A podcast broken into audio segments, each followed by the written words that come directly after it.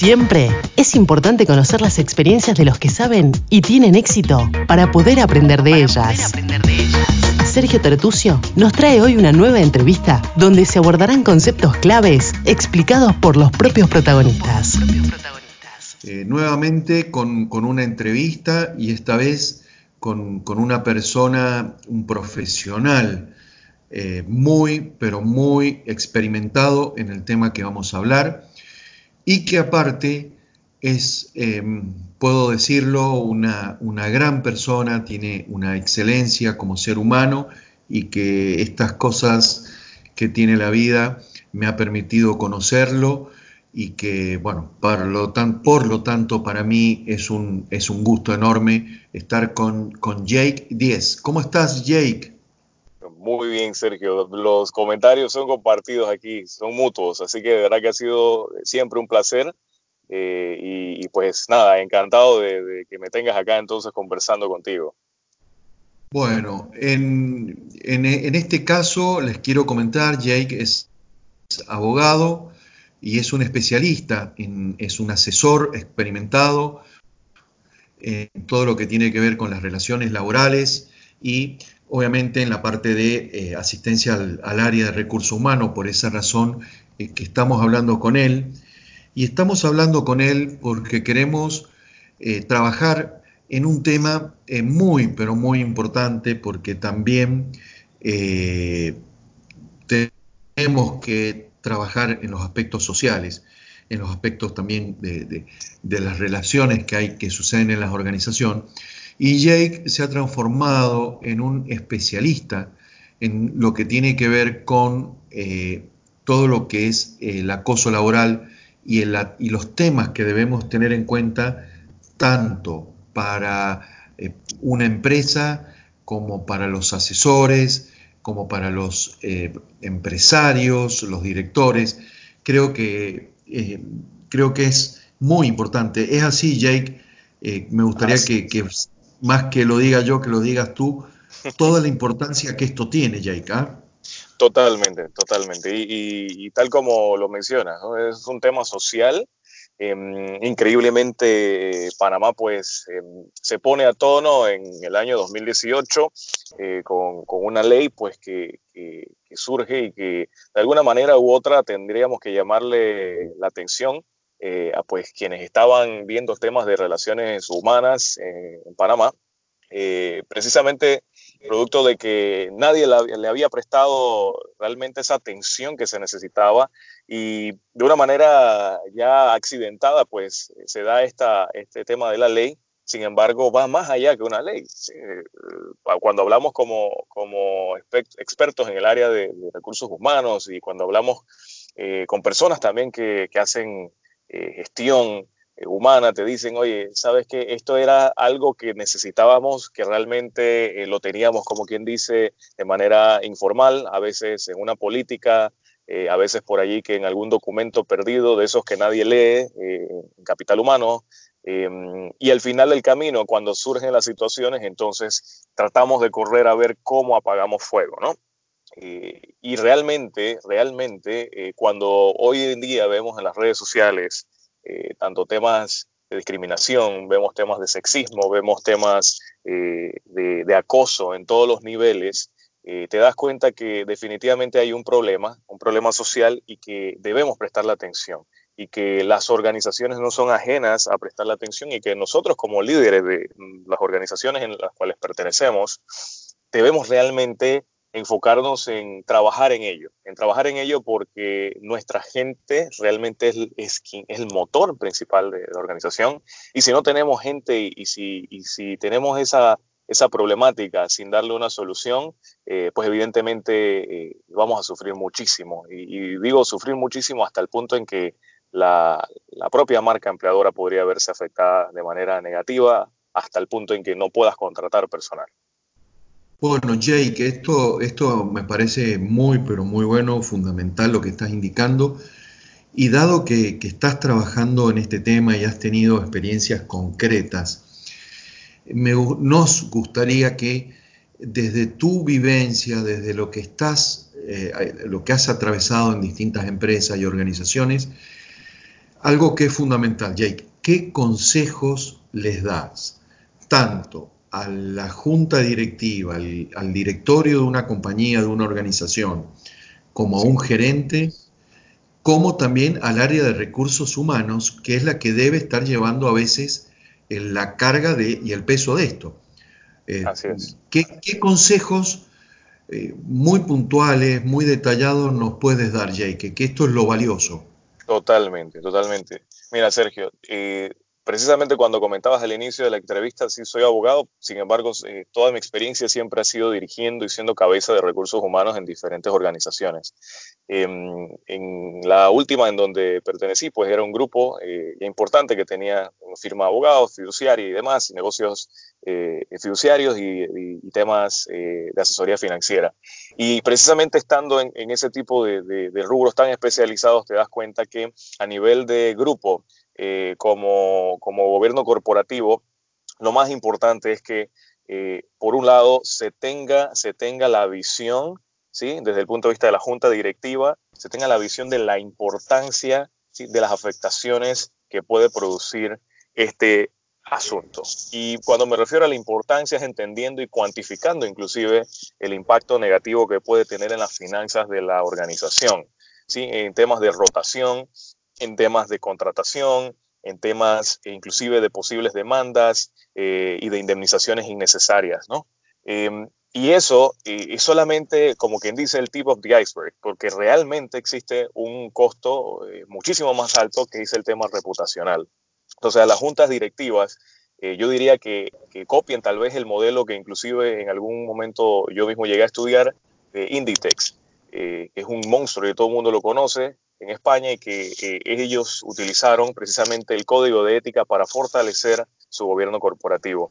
Lo más importante, me parece que, y sería un ejemplo eh, específico, es que se trabaje en un código de ética íntegro en donde participen eh, tanto junta directiva como ejecutivos y que se haga un compromiso como una especie de contrato de equipo en donde realmente se utilice como una agenda y que esto sea una prioridad. Desde el punto de vista de recursos humanos, quienes son líderes de recursos humanos, es importante pues no, eh, eh, realmente no, no, no, no soltar, como quien dice, esta tarea simple y sencillamente porque es complicada. Porque en muchas ocasiones he escuchado a algunos que, y se les entiende, eh, se sienten desgastados y, y que ya no quieren seguir tal vez intentándolo. Sin embargo, deben hacer el esfuerzo y deben utilizar los mecanismos que se tienen a nivel de gobierno corporativo y hacer que la voz de recursos humanos se escuche en, la junta directiva y tratar de tener ese espacio en la mesa donde se toman decisiones. Y la manera de, hacerse ese espacio es precisamente llegar con los números, llegar con la información específica de las afectaciones, llegar con eh, la información también específica de cuáles son las obligaciones que tenemos como empleador y también viendo el tema de proyección de negocio, porque esto no solamente afecta eh, el tema de, recursos humanos y recordemos que ahora recursos humanos debe dejar de ser transaccional, debe convertirse más en el socio estratégico de negocios. Y al tú hacer esto, al presentar estos números y demás, ayudas también a que la productividad sea mejor. Por lo tanto, entonces la compañía asimismo tendrá mejores retornos. ¿no? Entonces, eh, desde esa perspectiva, es ayudar a que, a que esa información que la tiene recursos humanos, porque no hay, y, esto, ojo, a, todos los que me escuchan, todos los que están en recursos humanos saben perfectamente cuál es el costo de tener o de contratar a una persona, saben el dolor realmente de poder conseguir y contratar a alguien. Y cuando me refiero al dolor es precisamente porque en este caso en Panamá esto es un país chico, ¿sí? Y tenemos nuestras dificultades que tenemos que ir trabajándolas y que las vamos a ir superando como país, pero que es una realidad que tenemos algunas dificultades para contratar. Y sabiendo que, a veces nos cuesta atraer talento, imaginémonos ahora utilizando este otro esquema en donde no nos interese, por ejemplo, el tema de, hostigamiento o el tema de un acoso o el tema de tener un código de ética íntegro que nos permita fortalecernos como grupo. Y una cosa importante que tal vez es la reflexión de todo esto es que eh, cuando las empresas realmente le toman eh, o le dan esa importancia ¿sí? al tema de integridad, al tema de los valores auténticamente, es prácticamente un proceso natural. De allí en adelante lo que sucede es un crecimiento y cuando me refiero a esto va acompañado de algunos otros factores de desarrollo de liderazgo y demás.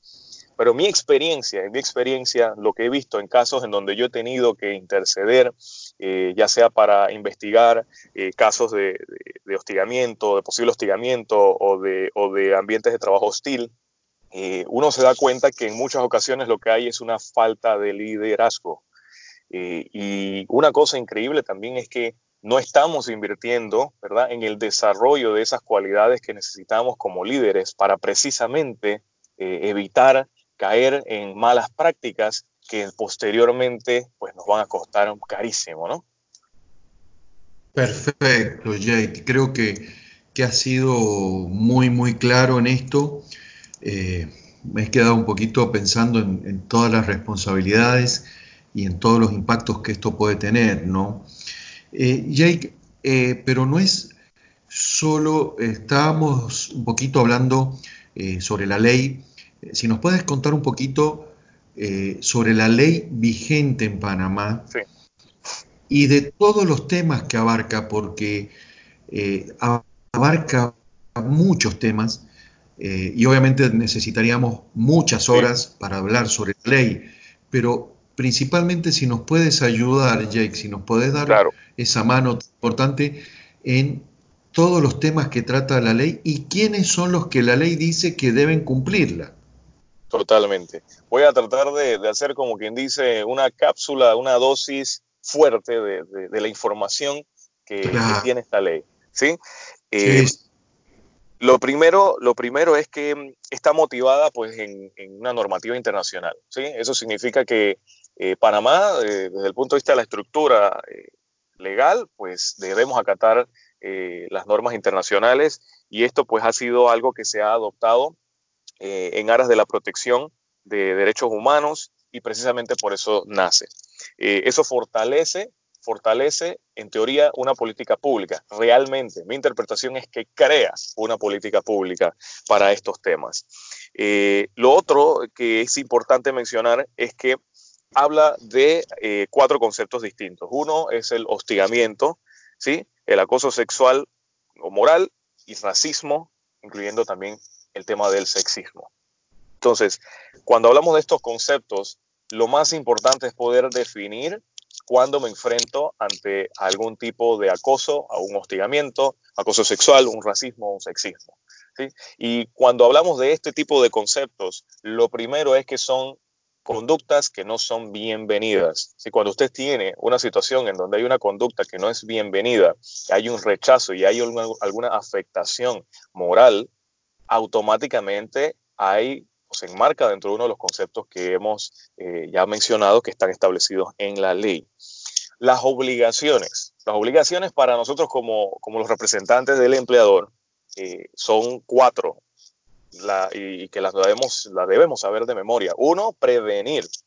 Prevenir precisamente, precisamente haciendo eh, las capacitaciones, los conversatorios, las publicidades, cómo cuáles son estos conceptos y cómo evitarlos, porque precisamente esa es otra de las obligaciones, evitarlo. Y lo evito precisamente ya conociendo el concepto y manteniéndome lejos de él. El tercer, la tercera obligación eh, es desalentar, y el desalentar eh, va a funcionar en la medida que el personal y todos los componentes y todos los miembros de la organización conozcan cuáles son sus responsabilidades y cuáles son sus derechos y obligaciones. Y por último, que no es menos importante y es evidente que se necesita, eh, pues es sancionar. Eh, de nada nos sirve poder prevenir, eh, evitar y desalentarse, al final no sancionamos cuando se da la situación. Entonces, esas son las cuatro obligaciones del empleador, pero existe otra, por así decir, una sub eh, de esas obligaciones eh, y es la confidencialidad de los procesos. Cuando se hacen este tipo de procesos de investigación, en donde se levanta una queja por parte de un colaborador, y ojo, todas las empresas deberían tener ya un proceso. Esto es importante que lo sepan. y algunas de las empresas en donde yo he estado que, me han dicho, no, mira, ya yo tengo mi proceso y resulta que cuando vamos a ver el, procedimiento que tienen para lidiar con estas quejas, eh, esta, también tiene una política, pero la política usualmente para empresas multinacionales solamente abarca el tema de eh, eh, acoso sexual. ¿Y por qué? Porque se entiende que las multinacionales han sido flexibles, entendiendo que cada país tiene sus reglamentaciones y sus leyes y permite que entonces los líderes de capital humano de cada uno de los países en donde están tomen la batuta y apliquen lo que tengan que aplicar en base a lo que establece cada país. Entonces allí es donde entro yo a, aportar y ayudar, porque definitivamente que nos funciona tener eh, una política de acoso sexual, en contra de acoso sexual, pero también hay que incluir los temas de hostigamiento. ¿Qué es un hostigamiento? ¿Cuándo me enfrento a ello? Entonces, esas son, esas son como quien dice las partes más importantes, pero aunado a esto, también existen eh, las responsabilidades que ahora ya no solamente son a nivel de relaciones laborales, sino que ahora la persona que se, que se vea involucrada en una situación como esta, pues también tiene repercusiones penales y civiles. Eso quiere decir que ahora también responden hasta con sus bienes y responden, y responden también con cárcel precisamente por incurrir en este tipo de actos. Perfecto, Jay, ha sido muy claro y era, un, era una pregunta desafiante porque era mucho para, para comentarnos. Jake, algo importantísimo, porque seguramente cuando se escuche todo lo que nos has comentado, van a surgir dudas, van a surgir inquietudes y van a querer comunicarse contigo. Jay, ¿cómo hacen eh, cualquiera de los que nos escuche o que nos esté escuchando, ¿cómo hace para ubicarte? ¿Por qué no nos das bien, bien eh, cómo ubicarte, tus datos de contacto, los datos que sean mejor para ubicarte rápidamente a ti, que, se puedan comunicar contigo sobre este tema? Por supuesto. Bueno, principalmente me imagino que esto lo vamos a, publicar en las redes sociales, igual que en, LinkedIn. Allí me pueden ubicar en LinkedIn como Jake 10, así como el número es mi apellido y también a través de mi celular, que es 6780-3803, o también me pueden enviar un correo directamente a hr.jake10.com. Lo voy a deletar para que no, no sea complicado, es J-A-K-E. Y 10, tal como lo dije anteriormente, como el número, D-I-E-Z. Perfecto. Jake, ¿podrías repetir eh, nuevamente el, tu número de teléfono de WhatsApp? Claro que sí. Mi número de teléfono me pueden escribir o me pueden llamar. Es el 6780-3803. Bueno, Jake, y bueno, tú sabes que para, para cerrar siempre lo que tratamos, Jake, es de eh, pedirte algún consejo o algunos consejos. Eh, principalmente para los emprendedores, para la gente joven que está iniciando un negocio, para un directivo o para alguna, algún ejecutivo que se está reinventando. ¿Qué consejos nos podrías dar, Jake, eh, así final de esta entrevista? Mira, Sergio, te, cuento, en, mi experiencia personal, eh, yo creo que lo que puedo mencionar como tal vez el consejo más, más sabio que puedo dar es que deben estar listos para desaprender y aprender, ¿ok?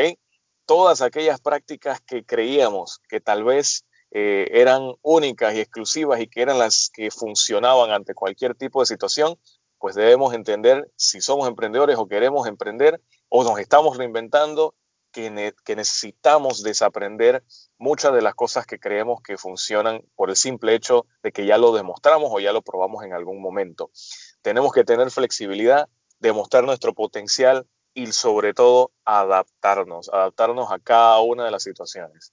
Eh, así que yo creo que ese sería, como quien dice, mi consejo eh, eh, para todos aquellos que, están iniciando y aquellos ejecutivos que tal vez también están pensando en hacerlo, tal y como yo lo pensé en algún momento y pues que al final también lo hice.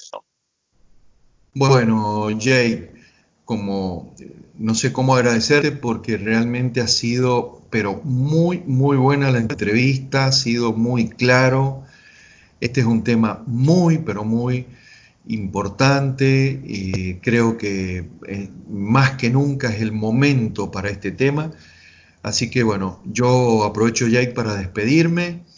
Eh, ya todos eh, los que nos siguen no saben dónde ubicarnos y les pedimos que puedan compartirlo con sus amigos, con sus conocidos, en sus empresas. nos pueden seguir por Spotify, por iTunes, ya también estamos en Evox o en iVox y en eh, Anchor. Eh, nos pueden seguir o nos pueden buscar como el podcast sobre estrategias, negocios y finanzas, eh, o a través con mi nombre, Sergio Tertucio y Fades. Así que de mi parte, muchísimas gracias a todos y muchas gracias, Jake. Muchas gracias, Sergio, por la invitación. La práctica y los buenos hábitos son claves para nuestro éxito. Debemos poner en acción todos los consejos y conceptos aprendidos. Compartí este episodio entre tus amigos y conocidos y recordá visitar nuestra web www.ifadesa.com y seguirnos en las redes sociales. En Instagram y Twitter estamos como ifadesagps. Todo el equipo de Sergio Tertucio te saluda y te desea el mayor de tus logros.